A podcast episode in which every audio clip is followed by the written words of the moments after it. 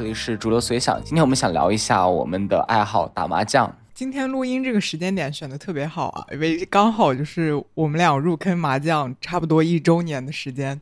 呃，昨天爱游达到了他呃日麻的一个新的里程碑，他在雀魂的段位终于从雀士上升到了雀杰。雀杰对雀杰一星，呃，你不要你不要讲的这么郑重其事好吧？这个这个段位对那些大佬来说不屑一顾。我记得之前有一个什么排行榜之类的是吗？只有在雀雀魂天吧，不没有，就只有到雀好以上才能显示到那个排行榜上，你不记得吗？哦哦，我知道，就是那个查数据那个，对啊，对啊，我我现在现在有有的人打了一年还是不配上那个榜，不好意思，有的人打了一年还是在确实徘徊，有的人还是在打呃同之间，我们俩是新手和新新手。对这一期节目，其实我们主要谈论到的麻将其实就是日麻，所有麻将的。胡牌方式都是一样的，都是嗯呃四个面三加二对，但是呃由于日麻其实是一个比较特殊的一个规则在的，呃当然因为我们接触的比较多的也是嘛，当然我们今天也会谈一些关于国麻的一些东西。总之这是好像是一期最后有点偏安利向的节目吧，当然也安利不到谁了。那也不一定啊，我一听完就不想打了。那我们先聊一下是怎么大家是怎么入这个坑的吧。当然我是啊，有带进坑的，我是我是被别人带进坑的。我昨天看到一句话叫“哎，十亿人民九亿麻，还有一亿在在观察”，这就告诉你，只要你生活在这里，你就你终究会上麻将桌的。我是去年春节的时候，我们家突然就走到了一家有麻将有麻将桌的家里。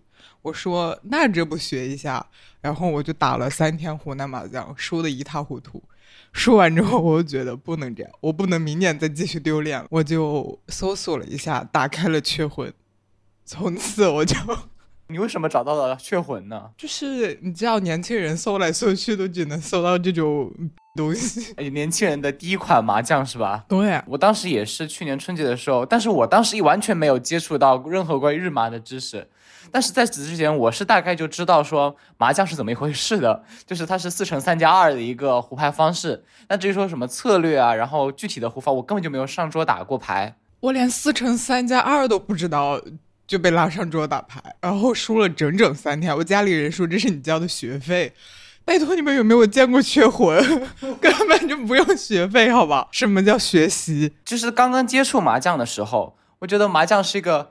完全靠运气的一个东西，就是说你呃第一次上桌打牌，感觉哇，你以为是我不想胡牌吗？真的吗？你没有新手保护？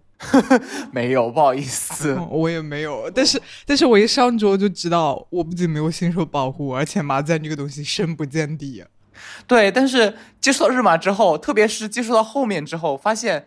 就是日麻，它跟其他麻将的一点就是说，当然所有麻将都有运气的成分，但是看你运气占比多少吧。其实日麻也是看运气，最后我觉得日麻它就已经把运气成分降到很低了。对，这就是日麻的一个比较特别的一点，就是日麻有方有运的一部分，但是你可以通过自己的努力 去对抗你先天的运气差。我觉得是啊，但是你也要看足够多的把数。对吧？你要打足够多的场次，你的技术才能就把运气成分降到最低，然后彰显出你技术的优秀。呃，麻将的本质是一种在不确定性中间进行的一种博弈。那么日麻的很多规则，其实它就在去降低呃运气在这里的影响，或者说它让运气变得可计算。当然，日麻却有一句非常呃知名的话，叫做“科学麻将死路一条”。哦，我看了这句话，也有对应的一句话。叫什么玄学麻将死路无数条，相对相对国麻来说，日麻最核心的一个呃最核心的规则是，你觉得是哪个？哦，就它核心的规则就是它什么东西都有规则，它的规则特别完备，以至于你能通过研读它的规则找到一个你做牌的策略。对啊，我觉得其实日麻最重要的一条规则是它的一翻覆，就是说你没有你没有意是不能胡牌的。是日麻最重要的规则，还是最影响你的规则？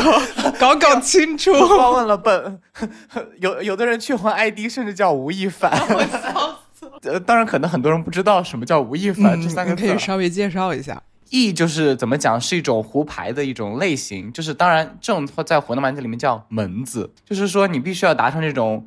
胡牌的这种牌的组合，你才能够胡牌。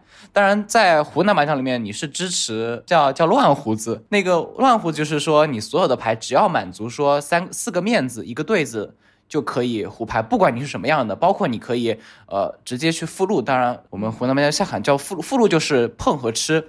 碰就是你手上你手上有两张牌，然后别人打出第三张牌的时候，你可以碰介绍的这么基础吧？我们十亿人民至少有十亿人民都知道碰是什么。日麻是个什么都有的东西，就是它有碰有吃，然后有封牌，什么还有还有什么东南西北风这些都有。然后它的一翻覆就是说你没有你没有它规定的翻，你是不能胡牌的，就是它不支持乱胡子。就是有些新人在打牌的初期，反正就打着的啊无意为什么？就日麻的。它至少要一翻起湖，然后你最简单的话，要么就是断幺九，要么就是你有自己的长风牌或者是中发白，那个叫什么来着？三元牌是吗？哦，对对对，三元牌，这就是日马的另外一个特点，它的术语非常齐全。天啊，我们退步了！我最开始入坑的时候，我是都很清楚的啊，只是这一年来。没有长进，不是一年之后我们已经不屑于胡这种小牌了，我们不屑于什么断幺九。谁说的？我昨天去窥探了一下，就是我家的各位好友，还有我自己的数据，发现大家怎么讲呢？因为日麻它里面的规则其实就是不支持附录的嘛。然后我就查看了一下，因为我的附录率大概有百分之四十几。我说天啊，这是什么人可以做出来？我就看了一下我列表里的两个大佬，大家也都是百分之四十几，我就平和了。但你没有看别人的那种，你你没有看别人的思维吗？就是什么攻守？哦哦哦哦哦，一般越厉害的人，一般就是手越高。本人就只有运，就全靠宝牌是吧？哦，对，顺便科普一下，宝牌分红宝牌和宝牌。然后一开始的时候，你会摸一张宝牌指示牌。如果你手上有宝牌指示牌的下一张，那么那张牌就是宝牌。这张牌就是直接能够当一番来使用的。如果你胡了之后，它不是那种一番起胡中的一番，知道吧？吴亦凡。好了，知道了，谢谢您呢。刚开始的时候觉得荔枝就全靠运气，新手就是断幺九，断幺九，呃，端阳酒的目的还是为了附录，谁断幺九不是为了附录啊？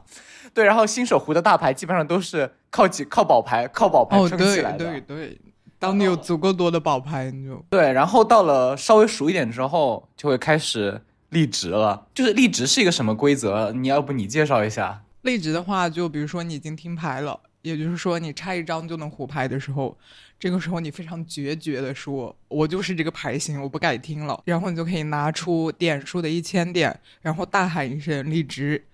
大喊一声，至少在去魂特效是这样的哈。没有，我看了那些线下麻将的规则，你也需要喊出来的。你不喊出来，你的力值是不作数的。然后你就不能改这个牌型。如果通过这个牌，如果你最终就是按这个牌型胡的话，你就可以翻一翻。如果你没胡的话，你这个点数的一千就送给本场胡的人了。大概就是这么一个非常决绝的规则，就是也算一种奖励吧。对，而且立直有呃立直立直的前提是你必须门前清。顺便顺便说一下，就是日麻它的取向非常明显，不要附录立直门前清。对，因为你门清还有立直这些东西都是可以加翻的，但是你附录的话，它就给你减翻。呃，因为荔枝它本身它就是一个翻，所以的话，如果你手上本来就是一个乱胡子牌，按其他打它是无意的，但是你因为荔枝它就有一个意了。有的时候荔枝你还可以翻离宝牌嘛。对，这种就是纯后天努力。就如果你手上啥也没有，宝牌也不多，牌型也不好，但是通过你自己的努力，勤勤恳恳自摸，然后决绝的就赌了这一把，你就是你就可以拿到立直的翻。然后你如果立直了之后。运气很好的话，别人马上就给你放炮了，就会有一发；或者你到自摸的话，自摸也可以加一发，然后你可以翻离宝。离宝的话，就是只有当你立直胡了之后，会看，就是增加一个宝牌的机会。对，所以你就相当于就是山鸡变凤凰，就 纯靠努力。所以日麻它这个取向就特别明显，就是鼓励你做励志，就是你我的牌翻对了，不管它多少，就算我断阳九一千点，我都不改听了。我接下来什么牌，它都我都要打掉它。但是励志它其实也是一个陷阱啊！如果你这个牌就算励志加上一番一发，也只有那么最多收个三千九的样子。但是你励志之后。你就不能改了，所以你就是进张就打张，进张就打张。如果你冲了别人，就超级大概率冲了别人。如果别人的牌型好的话，你极有可能冲啊。就说到立直之后，就是立直你就告诉别人说，啊、就是我已经听牌了，你们你们几个没有听牌的给我注意了。确实，他又是一种进攻的号角，对，他好像吹了那种号角一样，告诉你我就要胡了，你最好小心一点。这也算一种心理博弈吧，就是有的人可能从此他的牌风就改成方了，他就不做自己的牌了。对，就是日麻它为什么就是日麻它为什么其实有攻防这么一说呢？其实还就是说日麻另外规则就是正听，正听我觉得又是个日麻非常重要的一个规则。当然这个也是到后期我们才发现的，就是前期好像新手我们就只会攻，就只会 傻攻，然后一不小心别人放冲，因为日麻是基本上你你不正听。你比你就可以你就可以融合，融合就是接别人打的牌胡牌嘛，所以后面正厅是什么呢？正厅其实就是不能够胡自己已经打出去过的牌，这个胡是不能融合，但是你如果自摸是可以的。对，它这个规则其实就是让你不能够混淆别人的视听，就当别人要防的时候，它是有牌可防的，打你桌子上曾经打出去过的牌就可以。就是就日麻另外一个特点，它是有攻防一说的，就是我们打湖南麻将是没有攻防的，就是纯粹，因为你到后面后期湖南麻将只能自摸啊，大家全部坐牢。呃，没有，你防的时候难道不坐牢吗？防的时候没有啊，可刺激了。你有的时候，你有的时候又有点想做牌，但是你又很怕，你又看羡慕到底是哪些。烦死了！但是湖南麻将的坐牢就是纯坐牢，大家甚至会交流自己听的是哪张牌，然后当我拿到你的，你拿到我的时候，大家就开始寒暄起来了。这就是社交属性 up，竞技属性 down。我觉得这种攻防就是很容易形成一个人的牌风。例如说，有人看到啊，我立直了，没关系，我我可能我手里还还没听牌，没关系，我要继续前进我的。这很像我做的啊，你不是一般都在防吗？对，到我这里就是啊。啊，你立直了啊！我我有我还有几项我没听牌啊，我契合了，有有羡慕吗？我把把家里已经做好的面子全拆了，就是因为别人打过。对，就是有的时候明明自己手里说好像也差不多快听牌了，但是别人立直了，而且感觉是个很大的牌。说起来这个，问你一个问题，你觉得是放冲对你来说羞辱更大，还是吃烧鸡？也就是说你一直打，然后一直不胡牌，羞辱更大，或者说是？你有一手好牌，你已经做好了，但是被段瑶九截胡了。你觉得哪个对你来说创伤最大？当然是段瑶九截胡了。这个 怎么？你不是自己老做段瑶九吗？为什么对的？我对我截胡别人的时候我会很爽，但是别人截我的时候我就不爽，就是这么双标。这样子啊，我是觉得放冲的话羞辱更大，因为因为日麻的规则就是你放冲的话就是你全给。然后，如果别人是自摸的话，大家就三加分嘛。所以你放冲的话，就是那种赤裸裸的羞辱，你知道吧？不管是点数，还是。你的技术，你就感觉 你进行了一整个牌，就是在整整场里面都在兢兢业业的计算、博弈、分析，然后最后面打出去一张最愚蠢的牌，你就感觉自己是个笑话。不，我觉得放冲每次都我是能够找到理由的，因为我放冲就是说我再把我的牌做大，怎么我有问题吗？我我打完这张牌我就听牌了，我那不是听牌为大。但是你没有你没有计算那个牌效啊？怎么你打这张牌让你听牌的概率？和你打这张牌让别人融合的概率，然后以及就是你把那个概率乘上你的得失，呃，数学期望是吧？对对对，你最终能够算出来，你每给打这个牌，你确定你每次打出去都是已经计算过了的吗？不得不说，有呃，有的时候我真的会觉得胡牌为大，就是有的时候当你好不容易把一手烂牌做成一个差不多已经可以胡牌，这时候他进了最后一张。呃，我我只要把这张打出去，我就基本可以达到听牌效果。本来牌都听听不了的。然后，然后你把它打出去之后，你说我打了就听牌了。然后，就算你胡了，还胡了一张宝牌，你也最多只有三千九。打出去那张你就充了八千，哇，太真实了！不好意思，这让我想起了无数场自己的对决。对啊，我跟你说，我们新手就新手在这种地方，就是你，但是你又很难算出来别人是充八千。我就是新手的一个牌的思路，就是说，当我觉得我把把这手烂牌做好，我的我的任务、我的使命、我的人生意义就到这里了。我今天就是做好它。如果我不胡，那是我的命。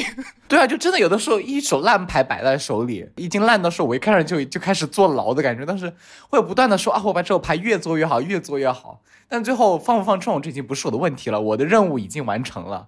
呃，等一下采访你一下。那所以每次有离职的时候，我们都会离职吧？对啊，你知道离职是一个选择吧？哦，我知道，听牌吉利，鉴定为忌是吧？就是就是只有就是那个雀魂提示你可以离职的时候，你就离职是吧？哇，再也不选择了。我我之前不会选，我现在会看。但是那种他听零张，我我立不立个头啊？他听零张，现在一张我都不立了，就是他只剩一张，已经高级起来了。我一直到最近才。也不是算醒悟吧，一直到最近才告诉我自己真正的明白，立直它是一个选择，就是你可以选择现在还不立。我之前就特别急，每次有立直我赶紧立了。我说我今天我的人生意义就到这里，我做完了立直，我已经功德圆满了，接下来就靠命了。哎，我不得不说，就是立直是一个很好的威慑对手的一个方式。我说过了呀，如果你下坎，就是你吃你附录的话，你你除非你这明晃晃的摆着三张宝牌。嗯，不然你都没有很大。对啊，但是我一立直，我我管你听几张，这什么行不可 知则微不可测。对啊，你立直的话，你就别人可能手里本来就是有一张大牌的，可能我可能立完直就可能就只有一个立直一翻，但是别人开始防我了，别人就失去了胡大牌的机会，这个很爽，好吧？最爽的就是特别是自己融合了之后，别人啊，我不是本来是大牌的结果，你妈立直一千，谁一千点立一个直啊？不会吧，立直不不可能就一千点呢。至少有个一千三，呃，这就体现出其实日麻是个具有非常强竞技性的一项娱乐活动了。你知道，就日本有专门的那种日麻锦标赛，但是国马也有哈。但是日麻比较出名，那个叫 M League 麻将 League，哦，非常洋气的一个名字。这样的联赛的形成，真的会有非常多的人去研究。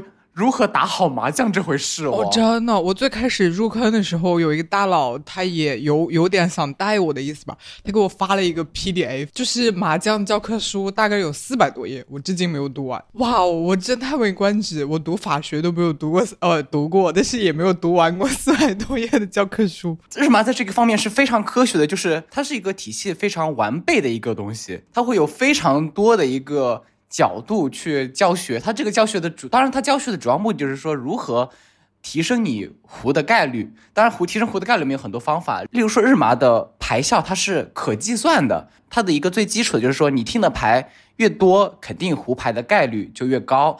那么你如何去制造更多的听牌呢？这就是日麻的牌效。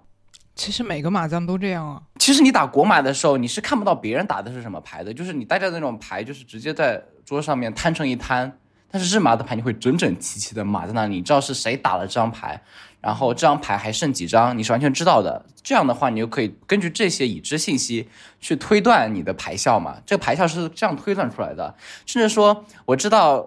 日本麻将里面有个专门的一个练习习题集吧，叫做和切，日日语叫做 nansets，就是它会有各种习题，就是说你现在手里有这副牌，现在你进了这张牌，那么你打哪张牌出去会更加？我怎么不知道这个练习题你怎么没有给我啊？我绝对给你发了，我以前还有一个小程序，它有专门还有做题的。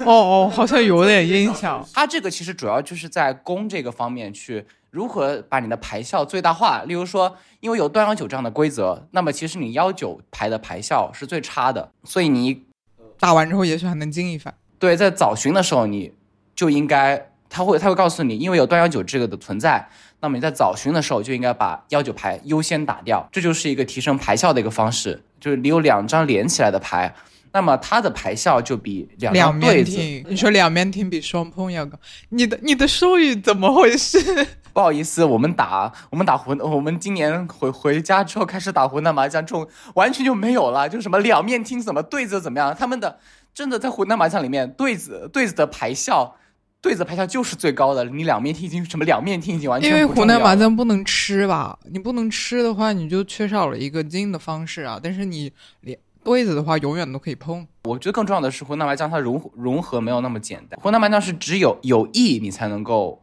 融合。而日麻是你不正听就能融胡。等一下，你说那个一行，我懂你的意思，不是一翻译，至少要两翻以上的一才行的。湖南麻将里，湖南麻将没有断幺九这种一啦，主要是。对啊，所以啊，所以所以你讲的不够标准，要两翻以上的一在湖南麻将中才能融合。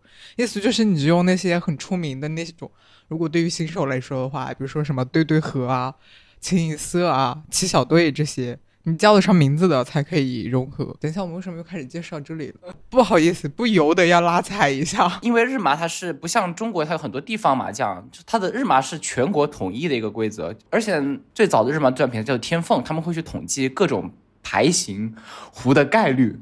就是各种，就是他胡牌的时候，各种易胡的概率就告诉你什么易最容易胡。嗯嗯嗯，我好像见过这些。对，而且会有专门的麻将教科书会告诉你。对对，还有他他还会告诉你怎么算别人的牌，就是他大概率可能在做什么牌，他最可能听的是什么牌，什么金牌理论之类的，我至今都没有非常。金牌理论是用来防的啦。就是防啊，就是你要算出来别人听什么牌，你才知道怎么防啊。对，而且我现在只会读两种牌，一种是别人别人呃，就是别人打了两色，所以他在做混色。哇，他下了一个封牌的坎哦，然后剩下的他的碰全部碰和吃全部都是同一色，那肯定是混银色。然后他打出的牌缺一个花色，那肯定在做清一色。我们现在就只到了这种水平，再高就没有了。因为金牌理论的话，你要特别精进，你要能完全捕捉到桌上的各种信息，你才我觉得这样才比较有效果。如果你是一个新手的话，你特别容易顾此失彼，就是你算到最后。可能一点用都没有。对，但是金牌理论它是一个有前提假设，就是说所有人都是在听两面听。对对，就是这样的。但是这种一般我觉得高手对决的时候可能比较有用，但是一群菜鸡对决的时候，对啊，你根本他有可能打了一个四条，你说哦，那所以一条七条他绝对不会听。但是他根本就只是随便打出去一个中章而已。对啊，他完全不了解我们新手听的最多的，我们新手听单调和听双碰也听挺多的。到最后，我们新手有的时候为了最后为了收那个罚符，我们甚至会行听。哦，谁不是呢？你看到最后只剩场上只余十几张的时候，我就开始不计一切的做行听。对，听牌，管你是怎么样。行听就是无意听和正听，它都是行听，它都是最后留局的时候可以收罚符的。总之你要听个牌，就是我们我们就是这么好面子的人，会为了那个一千点。哪里有一千点？别人没胡的时候有三千点呢？你你以为啊？你凭什么假设桌上其他三家都不听牌，只有你听啊？如果别人门前清，但是别人没立直的时候，我估计就是还有很久才听牌。是，当然我们还假定了别人 别人能立直，肯定就能立。我觉得到最后面。我的我的态度就只是不要让三家都立了，我不要让三家都听了我没听，这也太丢太太丢脸了。我打牌的目标就是不要那么丢脸，尽管这中间的代价会很大，可能这就是新手还没有迈过的门槛。日麻是不算钱，它是算点数，就是开场所有人都有两万五千点，然后最后。会排一个一二三四位，根据最后点数的大小会排个一二三四位，特别礼貌，然后特别有伤害。对，那么其实这个时候它其实就有各种各样的策略，就是例如说日麻的算算符和算点数，你会你要在场上去根据你现在已知的点数，已知自己的点数，然后来判断说我这一局我要胡多大的牌才能够逆转，而不是说我最后我就只能胡个对方就一千点，那我还不如弃胡，反正最后还是四位，这就需要非常一个非常。大局观的一个统筹计算，对对，我们新手就经常做不到这点。那个那次那个大佬在指点我打牌的时候，他说：“你把这个拆了吧，你这把最多能胡三千。”我说：“哦哦哦，这样子啊？” 我说：“哦哦哦。”对，其实而且我看那看那种职业选手的比赛，他们就是如果最后呃预料到说自己可能自己已经是第一位了，那么他到 all last 的时候，他就会开始疯狂的防守。就是为了保住自己的第一位。如果有的人到了四位的话，而且自己手里的牌可能也不是太好，他就会疯狂的开始进攻，做大牌啊。对，他就开始疯狂做大牌，就开始不对我冲已经不要紧了，反正我冲也是第四位，不冲也是。他有个非常统筹的一个规划，所以这是日麻一个另外一个非常科学的地方。你需要一个大局观，一个。就把自己的格局放大。对啊，所以我们说来说去总结起来，就是日麻的规则特别完备，它的逻辑特别通畅，让你打的时候如沐春风，就感觉是输的恩赐。没有输牌什么输牌也输的理所应当。对啊，就是哦，确实是我的过错。对，但是我们打国马完全就没有想法，就国马就是 我我听牌了，摸一张牌没有，我坐牢了。就是我一直会觉得说，呃，我打完日麻再打在打国麻，那岂不是高维打低维吗？日麻那么多竞技的东西，那可不是，你要用不同的逻辑来打这两种。对，其实到了国麻之后，什么排校什么东西都是放狗屁了。到了，然后我觉得，我觉得也你也不能说国麻，好像国麻的话，一般来说是国标哈，国标也是有统一的规则，就是我国的这些地方麻将，因为各。各个地方都不同，我我们两家大概老家也就隔了三十几公里不到吧，就有两种不同的打法，所以它就有各种不同的打法。基本上你在这个地方，你上桌打麻将之前，大家都要重新理一遍规则，就是按人来确定规则，所以你就不可能形成一套特别完备的规则。全部都是看个人。其实我觉得那种小规则的变化，对于呃整个呃打牌的思路影响也是很大的。但是说大家好像并不在意这个，可能大家我爸妈那一辈打牌打太多了，就熟起来了。对，有的人他本来就所有的规则他都熟，或者是他可以自动切换。有的我觉得就是社交属性更强呗。谁打麻将是为了赢啊？哦，好多，哦，不好意思。像我们两个老家麻将就是。我知道我老家麻将有一个特点，就是你最后留局，如果这牌留局了，就是是没有罚服，是没有罚服这个规则。但是你们有是吧？我们有啊，我们要一人给，呃，就是就是你要给一个一番的钱，呃，就是你上桌打牌，你反正最后胡牌的型好像就这么几种。如果你要下砍，就基本上是，呃，对，就是对对胡，或者就就基本上就纯对对胡了，就没有什么其他的牌型了。只要你下砍。而且他是非常鼓励你碰的，你日麻里面你碰还要犹豫一下，我想问，我我手里是不是会有三克或者说这样的翻？但是在呃我在在我们的地方麻将里面，他就是你看见你有你能碰，那么那为什么不碰呢？除非你想做棋对子。没有啊，还有门清啊，但是我觉得门清大家一般都不会选，在湖南麻将里面它太低效了。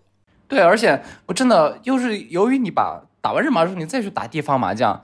你会把不自觉的把日日麻带回来，你就会不断的去思考啊排笑排下，结果做做到最后乱胡子一个四十块钱。哇，你们打的好大，我们做乱胡子才十六块钱。我上桌的时候，我妈老是在说，哎，那怎么回事啊？打着打着怎么就变成乱胡子了？你就这个乱胡子上了相是吧？可是我们只追求胡啊。我我妈指导我打牌最极端的一把，就是我很我已经非常明显的要做七对子了，清楚记得是什么牌，我已经摸到两个五万了，此时。此时我是听一个七万，然后此我又此时我摸到了第三个五万，我妈说你把七万打掉，留三个五万，然后做好好七小队啊。对啊，我当时就绝了，我说哇，这在日马里面是个不可理喻的事情，你知道吧？不一定啊，万一你要充点数的话，日马根本没有好好七小队啊。你说这个，你反正你不论你排多少，它都是二十五伏，它这只是七小队的问题，但是日马里面也存在你放弃低番数，就是追求一个更小的概率、更高的点数啊。这个思路是可以的，但是你要知道，你现在的你现在的胡牌的那个牌效是非常低，你就只有一张五万可以胡了，而且你还不知道那五万在别人手里它是一个什么样的状态，他别人可能需要这个五万来凑一个，那倒也可能说一说凑一个面子。我妈就当时毅然决然让我打掉七万留这个五万，最后呢，当然没有胡啊，怎么可能？那七万有吗？太绝了。七万有七万，而且是自摸。我当时，我当时长则悔心我。当时我妈为什么要做这个牌？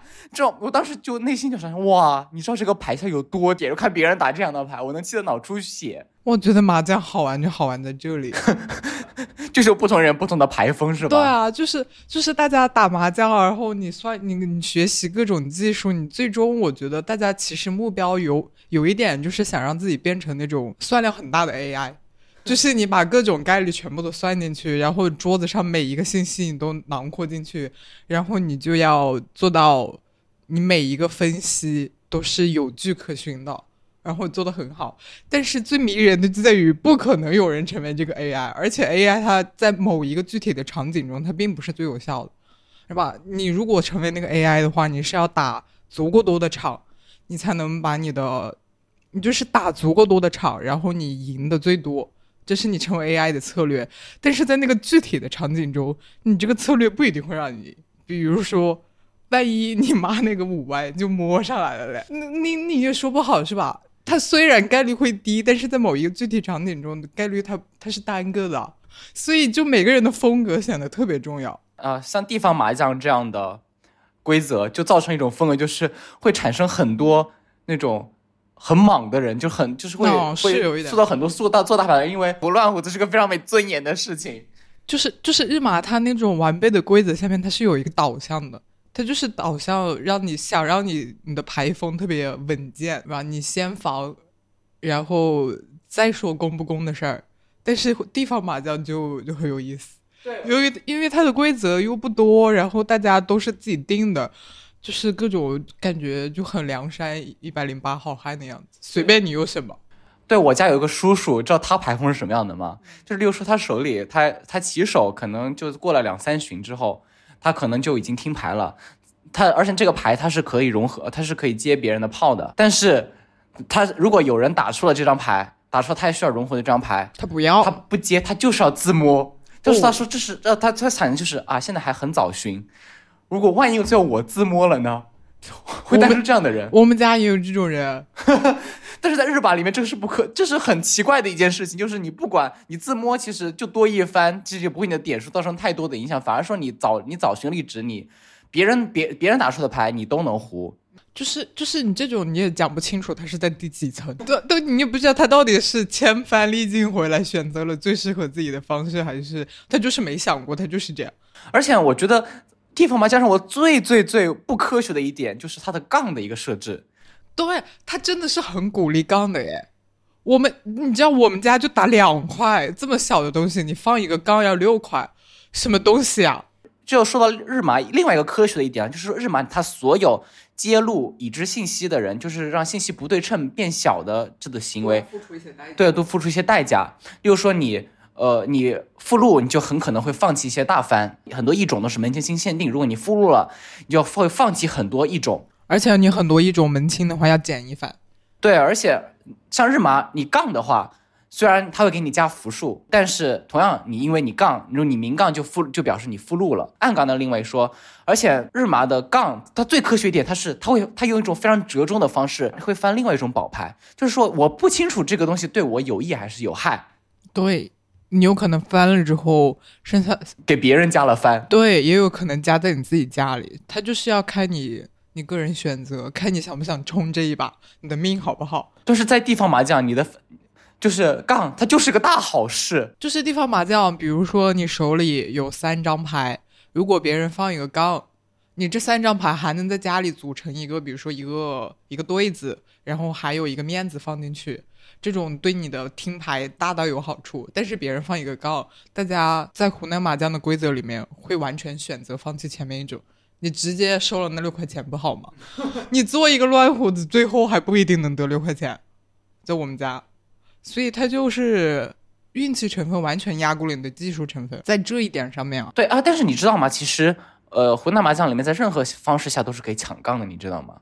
那胡呢？胡对，就是抢杠胡，就是说你现在有胡的时候，别人杠你可以，不管你是胡什么牌，当然乱胡子除外，哈，乱胡子 乱胡子没有没有牌权，他是可以抢，他是可以抢这个杠的。不是啊，比如说我打出一张牌来，别人可以融合了，他也能抢杠过去啊。可是他都要胡了耶，我觉得这应该不是 universal 的一个东西，它应该是我们家就没有。它是应该是有条件的。反正我家我我知道，因为我被抢过。那真是难以理喻啊！杠凭什么比胡要大啊？对啊，像你看，像日马里面只有国士无双这么这么厉害的牌，他才可以抢这种一满，他才可以抢杠胡。抢杠胡到底是什么？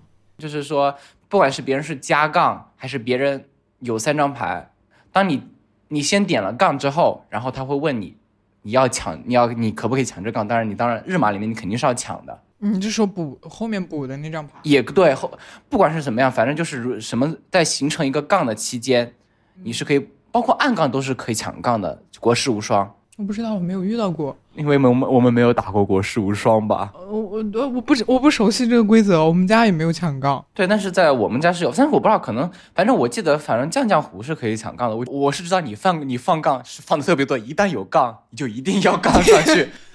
怎么啦？因为我觉得可以冲一下啊，有可能到别人家，也有可能到我家啊。我是觉得，如果自己牌足够烂的话，我是会会放弃杠的哈。本人的座右铭就是冲就完事儿而。且有的时候你刚是个暗克，好吧？暗克怎么啦？我又不做三暗克，他还有他还有可能影响我搞平和嘞。我好烦啊！那种地方好像它是没有暗三暗克这么一个意的。很奇怪。往好了想，我打了这么久的日麻，也没做几次三暗课，很难做的好吧？今年我过年上桌打麻将的次数还是挺多的，反正胡来胡去最后就那么几种，几种胡牌型，乱胡子百分之八十、百分之十的。因为因为我们地方麻将里面它的异种都很少啊，就只有我们刚刚叫出名字的一些，什么日麻里面的什么说平和啊，什么一气通关啊，那种那种听上去花里胡哨的东西，地方麻将都没有。还有什么那个东西叫什么来着？你有三三四四五五这种东西。那个叫什么来着？一杯口，对对对，什么一杯口、两杯口都没有。但是你不得不说的话，就是虽然它没有这么多亿，然后这么多复杂，但是我感觉，我我我爸妈他们那那些人，包括我外公外婆，他们似似乎会比我们更加会算牌。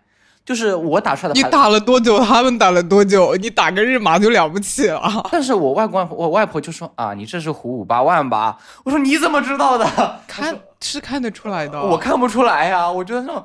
我我就是你不把牌摆的整整齐齐，我是猜不出你要胡哪些牌的。这是叫什么？我我们我们被日麻宠坏了是吗？他们好像真的学过什么金牌理论，什么乱七八糟的东西一样。你打牌，他就是知道要胡什么，他就是知道别人在胡什么。你打的够多，然后你算的话，确实是算的。他们也没有什么学过什么防御理论，反正就是有一局到最后，我妈说你别打这张牌。我说，她说你爸啊，他说你爸肯定在在等这张牌，你别打，别胡都行，耗死他。就很奇怪，虽然国麻是个非常没有讲科学的一个东西，但是他们就莫名其妙就学会了些科学的东西。那些基础的麻将逻辑还是在的，它只是规则不够完备而已。但是它有那种基础的理论。日麻的话，它就是足够完备，让你如沐春。但是我们的水平可能只能说，就刚刚摸到门子。日麻这个体系太复杂、太完备了。以至于我们现在就只会去打，就只会在血魂里面打，因为他会给我们算，就是他很多东西会给我们算好。但是你线下打麻将的时候，就是你对你失去那些能力了。呃，对，比如说我们就打过唯一一次去广州打了一次线下的日麻，就感觉脑子就整个是不清醒的，没有人帮我们算，没有人帮我们帮我们算翻，没有人帮我们，甚至有的时候自己听牌了都不知道要要立直了。嗯，我记得你打着打着还要数牌是吧？手里有多少手牌有没有十？三张，就是我觉得麻将这种东西，它就是一个非常好的一个线下社交活动。但是像日麻这么规则的复杂性，又决定了它线下的门槛是非常高的。我觉得日麻根本就不是社交，哎，地方麻将才是社交。日麻是纯竞技是吧？对啊，地方麻将就是大家在那些基础规则搞了之后，其他时候你就随便聊聊就好了，你就可以一边摸牌一边聊天。日麻是，日麻谁还有时间聊天啊？我们不也边打边聊吗？我们是什么水平啊？就是打过一次线下麻将，就是我开始连在哪摸牌，为什么要打这个骰子，怎么决定庄家，这东西在。呃，这在地方麻将里面也有啊，就是你自己线下打的太少了。那种网络麻将里面，感觉啊理所当然有人帮我做的东西，到了线下麻将觉得非常困难。例如说，有的人到现在还不会算那个什么点数和番数。哦，这个哦，你知道复数也有一个那种，我可以把那个网站发给你，就是会有习题，你自己去算的。对啊，没有，现在我照网站它会自动生成让你去算呢。是是有那些，但是有的时候你算出多少点，你还要去算，我是庄家，我是几本场。我是不是庄家？我应该给多少？所以，所以就你们我们在那个线下日麻那边，他每个桌子旁边都放了一个那个速算表，就是你是几番多少伏，所以就是多少，然后庄家给多少，闲家给多少。哎，你说是不是那种打牌打日麻打到最后，他的目的都是最后中的归宿就是线下麻将，就说只有高手才有打线下麻将的资格。我觉得不一定，不对，是有朋友的人才有 线下麻将的资格，打的菜不菜不要紧。不一定啊，你看在日麻那种场合，场合大家就是可以自己拼桌，但是我觉得跟陌生人打麻将很很没有气氛哎。那你还是竞技的不够，打日麻谁是为了跟大家聊天啊？那打地方麻将啊，就是你算钱的复杂程度和它的社交属性是成反比的。地方麻将的钱就很好算啊，反正就是多少块钱起，就是几块钱一局，然后你有几个就翻几倍。超级容易算，你还可以算的时候骂几句人，然后这时候马上就算完了。但是日麻就要算什么什么多少番多少服庄家闲家，所以大家打完麻将休息的那一会儿根本没有时间休息啊，大家全部都在算钱啊，这这就决定了他，这这就可以完全看出来的社交属性不强了。但是说，但是其实你要比起来，你要说我让我打。呃网络麻将线下麻将，我还是毫不犹豫的，我想我想去学打线下麻将，我觉得线下麻将那种感觉是无与伦比的。就是雀魂一直有人质疑说他们不够公平，就是呃所有的牌都是系统给配的，就是你不知道这个系统在最后搞什么鬼，可能会有什么我断，就是有什么呃新手保护啊，他会给你一个比较好的一个牌山。但是线下麻将就完全不会，你就是你感觉所有的命运都掌握在自己手里的感觉，我所有的牌都是自己摸上来的，我的融合就是别人的膨化，哇，我说哇，我融合了，把牌一推，那种非常爽的一种感觉，我觉得，我觉得倒不是真实，呃，就是它真不真实、公不公平的问题啊。你要是质疑这个问题的话，你也可以觉得麻将机洗牌洗的不好，就是有人是不是在麻将机里设置了什么？我觉得线下好就好在它。那种真实可感，确实讲的很有道理。就是我的命都是自己摸上来的，我所有的东西都掌握在自己手里。对，而且真的在线下麻将的时候，我其实本来在线上麻将机有一种我不是在打牌，是牌在打我的感觉。我呃线上麻将就是只算是是轻轻的敲一下我的头，在线下感觉是在像在被牌暴打。我笑死了。特别是你摸到这张牌，把牌拿到面前翻出来，哇，地铁老爷爷看手机。没有我，我有一个习惯，就是比如说我上我上在已经摸完牌了，他还在犹豫打什么的时候，我就把我的牌摸上，然后你就开始盲摸，就是你在那里用手用手你的指腹去感受这个牌是不是你命中注定的那张牌，虽然大部分时候不是，但是当你摸出来，就是你你都不用眼睛看，用你的手指感受，那就是你梦中情牌，哇，那感觉。我跟你说，你你一定要试一下这个方法。所以说是那种线下麻将的爽在于自摸，就是自摸它的爽度可能是融合爽度的。也没有啊，你融合的话是在别人脸上融合啊，就面对面的融合，超爽的，就去享受那个放冲人什么冲人的那种。对啊，就你不仅能够享受赢牌的乐趣，还能还能践踏他的尊严。谈着谈着又又开始去想，要是我能再打一次线下日麻就好了，但是。日麻这个这个，我们现在找不到第三个和第四个打日麻的工友。对，希望希望有人听到我们这些播客，赶快去学一下日麻，真的很啊，日麻一点都不好学哈，挺好学的啊，你就被打几局就好了。发现日本人这种东西学的这种东西都是那种呃入门很容易，它就是它下限可以很低，但是它上限也可以非常高。你说音游吗？音游对音游也是啊，日麻也是，还有还有各种日本的各种游戏也是啊，都是下限很低，上限可以非常高。日麻是个其实是一个非常小众的一个东西吧，就是你像日麻机，日麻机超级贵，像我们国麻机可能我不知道是量的问题还是什么回事，反正我家是有麻将机的。我不感觉像那种比较大的家庭标配，我们走亲戚，不管走到谁家都有一台。对啊，我外公外婆家就是现在国马已经普及到说，只要家里有那么几个人。就是说了十亿人民九一麻，但是日马不一样，就日马你必须要去专门的那种雀庄去打那个日麻，日马机也是非常贵的，最便宜的国产机，而且也是最近几年才有的。就是本来它是是一个产国麻机的一个品牌，现在突现在开始产日麻，它才把那个价格压下来，它也要一万多，更别提那种现在的日本那种那种日本进口那种麻将机，有的需要三四万四五万。先别先先别说我买不买得起，我首先我要找到四个打日麻的人，我才能够动这个想法。确实，我觉得我们应该找到四个都不怎么会打线下日麻的人打才有意思。那次我们两个去打，配的是两个大佬，他们感觉打了五百把线下日马了，但是我们两个连怎么就是你那个符数，你那个筹码上面是多少点都不知道。你就感觉自己是极大的拖累了人家，这种就很不好。最好是四个人都不懂，而且大家真的非常熟了。我还记得我们当天去打的时候，有几个大佬在后面看着，然后有一个大佬在我胡完之后，他说：“他说你知道吧，你这个牌其实可以往七小队的方向方向做，但是你选择了做对对胡。”我说：“啊，为什么？”我说：“我说对对胡好做一些。”他说：“不啊。”他说：“但是你打七对子的话，你的那个最后的点数会更高一些。”就是打多少人，他会真的会开始清晰的去看别人的这样的牌效。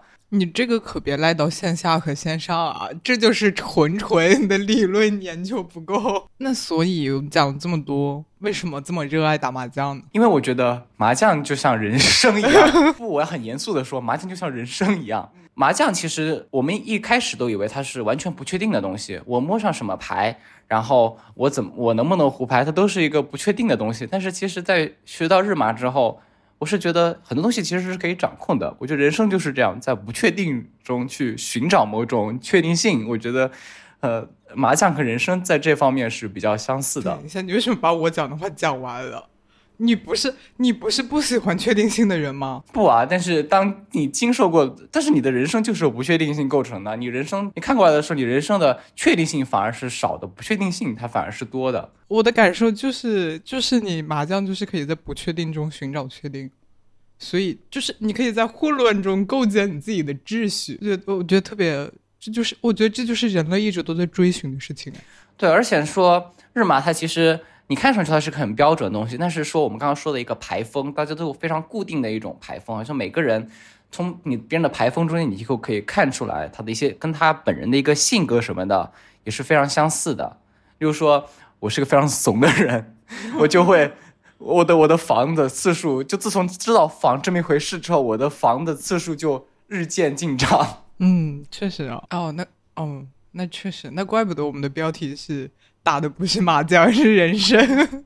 最后，万一如果有人听这个播客，我们还是要介绍一下如何日入坑日麻，下载确魂，然后看一下他的新手教程，呃，忽视中间媚宅的元素，然后不要看那些，呃，算了，这个不好不好说。对，然后进有人场，然后加几个电脑打，呃一个人对三台电脑，然后哇，这就能看出来你的排风确实是很怂的那种，直接上排位啊！呃哇排位，嗯别说了别说了，我看了一下，我这这不不得不再说一下我窥视到的数据，现在基本上就是我打到确确结，我是确结的话是打将近两百场，然后我的大佬朋友他已经到确豪差不多再往上了，也就是打了。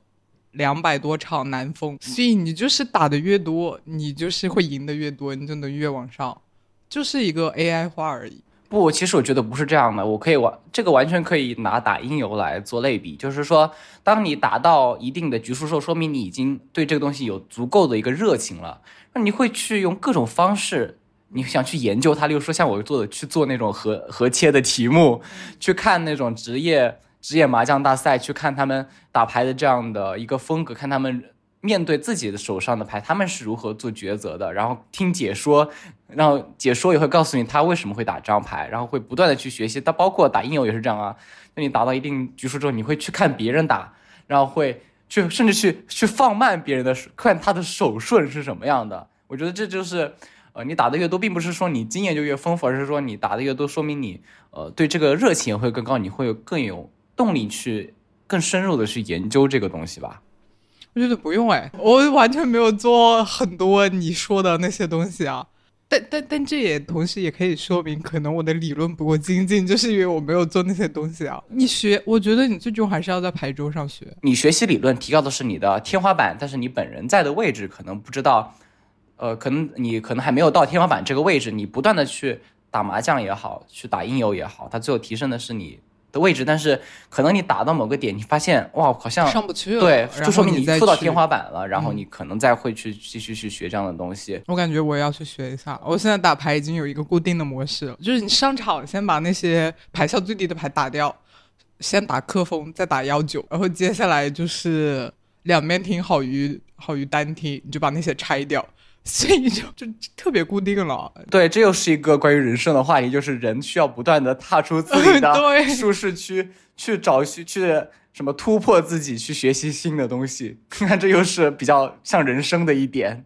但反过来说，人也很难突破自己啊！你的思维模式就是固定的，你怎么突破呢？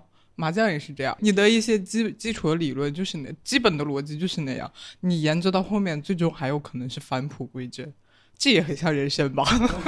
怎样都要切个题。呃，就是一个人当自己的一个个性也好，自己的风格也好定下来的时候，他是很难发生什么翻天覆地的大变化的。但是我们我们不可以说，就是一些非常外来的一些小东西，它会改变一些很小很小的方面。可能这种很小很小的方面堆积多了，也会产生一个比较大的改变。但是说它整体的一个大的趋势，可能最后还是不会变的。很人生吧。感谢你的收听，欢迎在 Apple Podcast、小宇宙、喜马拉雅订阅我们的播客。当然，我们更推荐你使用泛用型播客客户端，例如 Castro、Pocket Casts、Overcast、关于播客客户端的介绍，可以移步本节目 show note 中的链接。再次感谢你的关注，我们下次见。